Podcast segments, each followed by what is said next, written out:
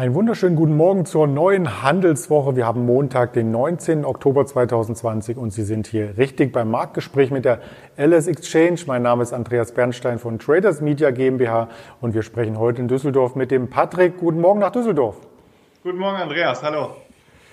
Ja, der Markt hat uns letzte Woche ja richtig durchgeschüttelt, insbesondere im DAX. Da gab es zum Wochenstart noch versöhnliche Kurse, eine Fortsetzung der Gewinnserie aus der Woche zuvor und dann am Donnerstag der Einbruch von mehr als 400 Punkten zwischenzeitlich. Davon hat sich der DAX am Freitag ein Stück weit erholen können mit mehr als 200 Punkten Aufschlag und heute zum Wochenstart schauen wir wieder Richtung 13.000, oder? Aktuell äh, deutet alles darauf hin. Also wir sind auch heute Morgen wieder ein bisschen, ein bisschen fester. Wir haben jetzt äh, heute Morgen noch chinesische Konjunkturdaten bekommen, äh, die so ein bisschen Auftrieb geben. Und äh, du hast es gerade angesprochen, in der letzten Woche am Donnerstag dieser massive Abverkauf. Ähm, da merkt man die, die Unsicherheit, die aktuell im Markt ist. Äh, ich würde sagen, der Markt hat sich so ein bisschen an das Thema Corona gewöhnt und ähm, kann mit dem Thema jetzt auch ganz gut umgehen, aber man hat immer wieder dann auch ohne große Nachrichten äh, diese Abverkäufe und da sieht man, wie, wie nervös auch noch einige Marktteilnehmer sind. Und wir haben eben äh, die gleichen Infektionszahlen oder sogar noch höhere, als wir sie ähm, im März, April hatten. Und äh, dennoch stehen wir jetzt im Markt 50 Prozent höher, etwa im DAX. Also da sind wir jetzt auch schon nochmal anders bewertet als äh, vielleicht im Frühjahr. Und ähm, das zeigt dann eben so ein bisschen, äh, dass die Marktteilnehmer da äh, noch nicht ganz die Zuversicht haben oder sich dann auch leicht verunsichern lassen. Äh, am Freitag gab es dann überraschend positive US-Konjunkturdaten. Da gab es die Einzelhandelsumsätze, die, die sehr, sehr gut waren. Und die haben dem DAX dann am Freitag nach diesem massiven Abverkauf wieder so ein bisschen Auftrieb gegeben. Und so wie du angesprochen hast, greifen wir dann heute die 13.000 Punkte an.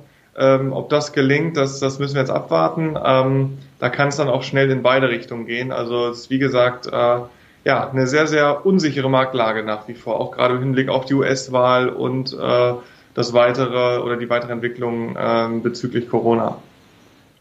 Zumindest ähm, ist der Marktverlauf hier in den letzten Wochen auch immer weiter eingeschränkt gewesen. Von der Bandbreite her, wie wir hier im mittelfristigen Chartbild gesehen haben, bildet sich ein Dreieck. Also so richtig nach oben gab es keinen Ausbruch ins Territorium des Allzeithochs, aber nach unten konnte der Markt auch gut unterstützt werden, notiert immer noch über der 200-Tage-Linie, also von Panik ist hier keine Spur und das bringt uns natürlich auch zum Blick auf Einzelunternehmen, die wir im Marktgespräch hier auch gerne mit beleuchten und da haben wir heute die Philips mitgebracht. Die Älteren von uns kennen es sicherlich noch von der Radioröhre. Seit dem Jahr 1918 wurde bei Philips die Radioröhre produziert, später quasi im Musikbusiness tätig mit Kopfhörern, auch im Handybereich tätig und der Konzern hat sich in jüngster Zukunft ein Stück weit gewandelt. Also es gibt hier mittlerweile Haushaltsgeräte zu erwerben, Wasserkocher, Kaffeemaschinen, Zahnbürsten und so weiter. Und auch im Medizinbereich ist Philips aktiv und das spiegelt sich in der positiven Bilanz nun wieder, oder? Genau, äh, du hast es schon richtig gesagt. Der Konzern ist sehr, sehr breit aufgestellt. Also ist einer der weltweit führenden äh, Technologie- und äh, Healthcare-Konzerne, ähm, machen sehr, sehr viel auch im Bereich Kardiologie, Notfallmedizin ähm, und wie du es gerade angesprochen hast, auch äh, im Technologiebereich. Äh, die haben jetzt die Zahlen für das dritte Quartal vorgelegt und konnten die Analystenerwartung auch in, in nahezu allen äh, Belangen übertreffen. Man hat hier ein Nettoergebnis äh, vorgestellt im dritten Quartal von etwa 340 Millionen Euro nach 208 Millionen Euro ähm, im Jahr zuvor im dritten Quartal. Und auch äh, der Umsatz konnte hier deutlich gesteigert werden um 6 Prozent.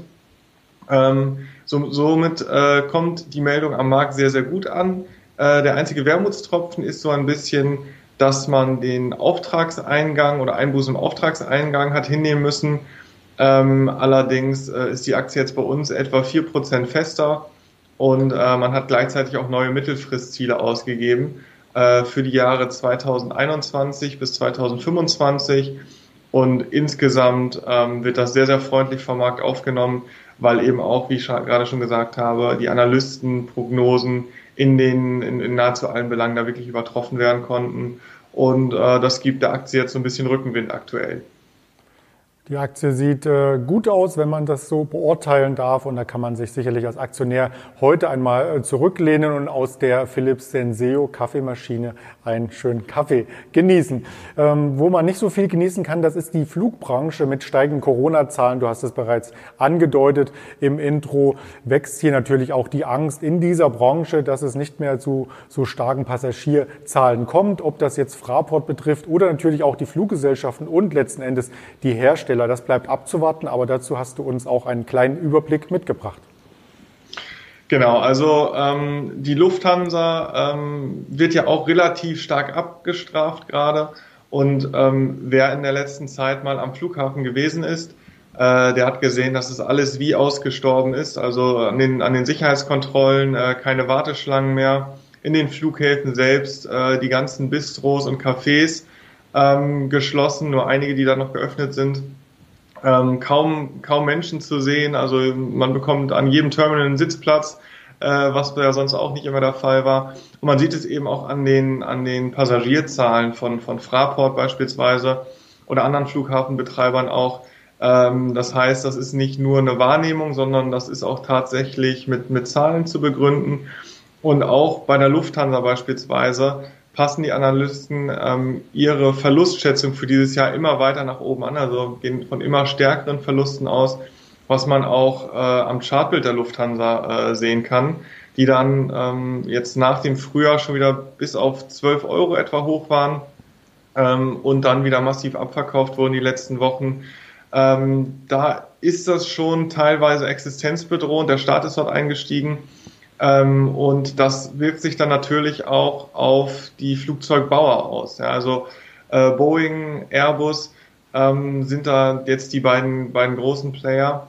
Und obwohl sie hier ein, ein Oligopol haben, ähm, sieht die Zukunft dort auch nicht so rosig aus. Also gerade wenn man jetzt Airbus anschaut, ähm, vor der Krise im Hoch bei 140 Euro die Aktie.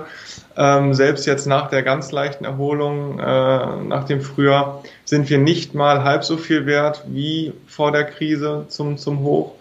Ähm, und auch wenn man dieses Oligopol hat und immer auch mit, mit ganz guten KGVs bewertet wurde, ähm, bringt es natürlich nichts, wenn niemand wirklich äh, Flugzeuge bestellt und die Unsicherheit besteht, ob jemand äh, dort eben große, große Mengen an Flugzeugen ordern kann.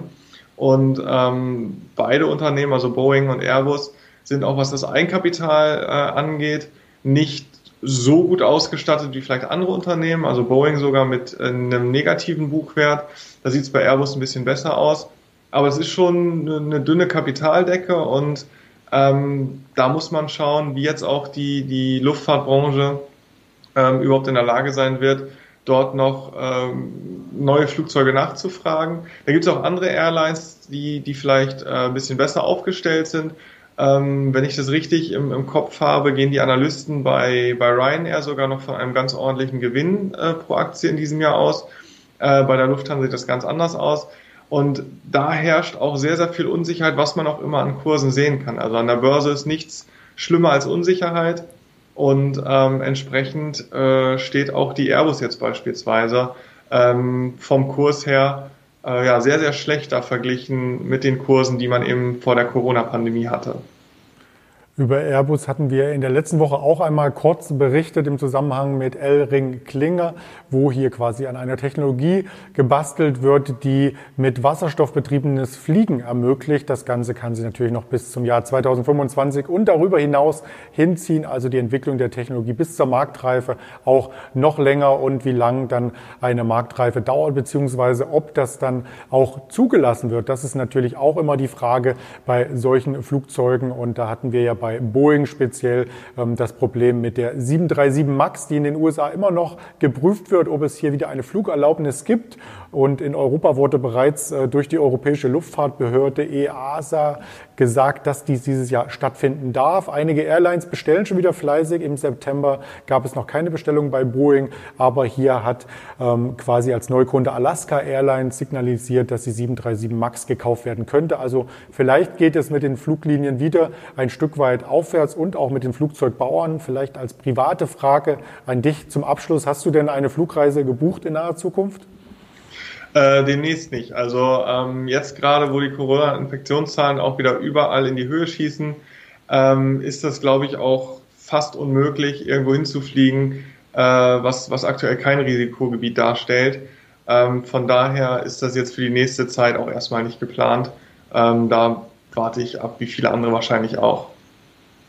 Dann werden wir weiter über äh, unsere sozialen Kanäle vorlieb nehmen, uns zu sehen quasi. Und Sie sehen natürlich dieses Format hier gerne täglich, dieses Marktgespräch mit der Alice Exchange und können das Ganze natürlich auch hören als Podcast-Variante auf Spotify, Deezer und Apple Podcast. Insofern bleiben Sie gesund und uns treu. Und ganz lieben Dank an dich, Patrick, nach Düsseldorf. Danke dir, Andreas. Einen schönen Tag. Und dem wünsche ich allen Zuschauern auch den schönen Tag. Wir sehen uns gerne morgen früh wieder, kurz vor Börsenstart. Bleiben Sie gesund. Ihr Andreas Bernstein von Traders Media GmbH zusammen mit der LS Exchange.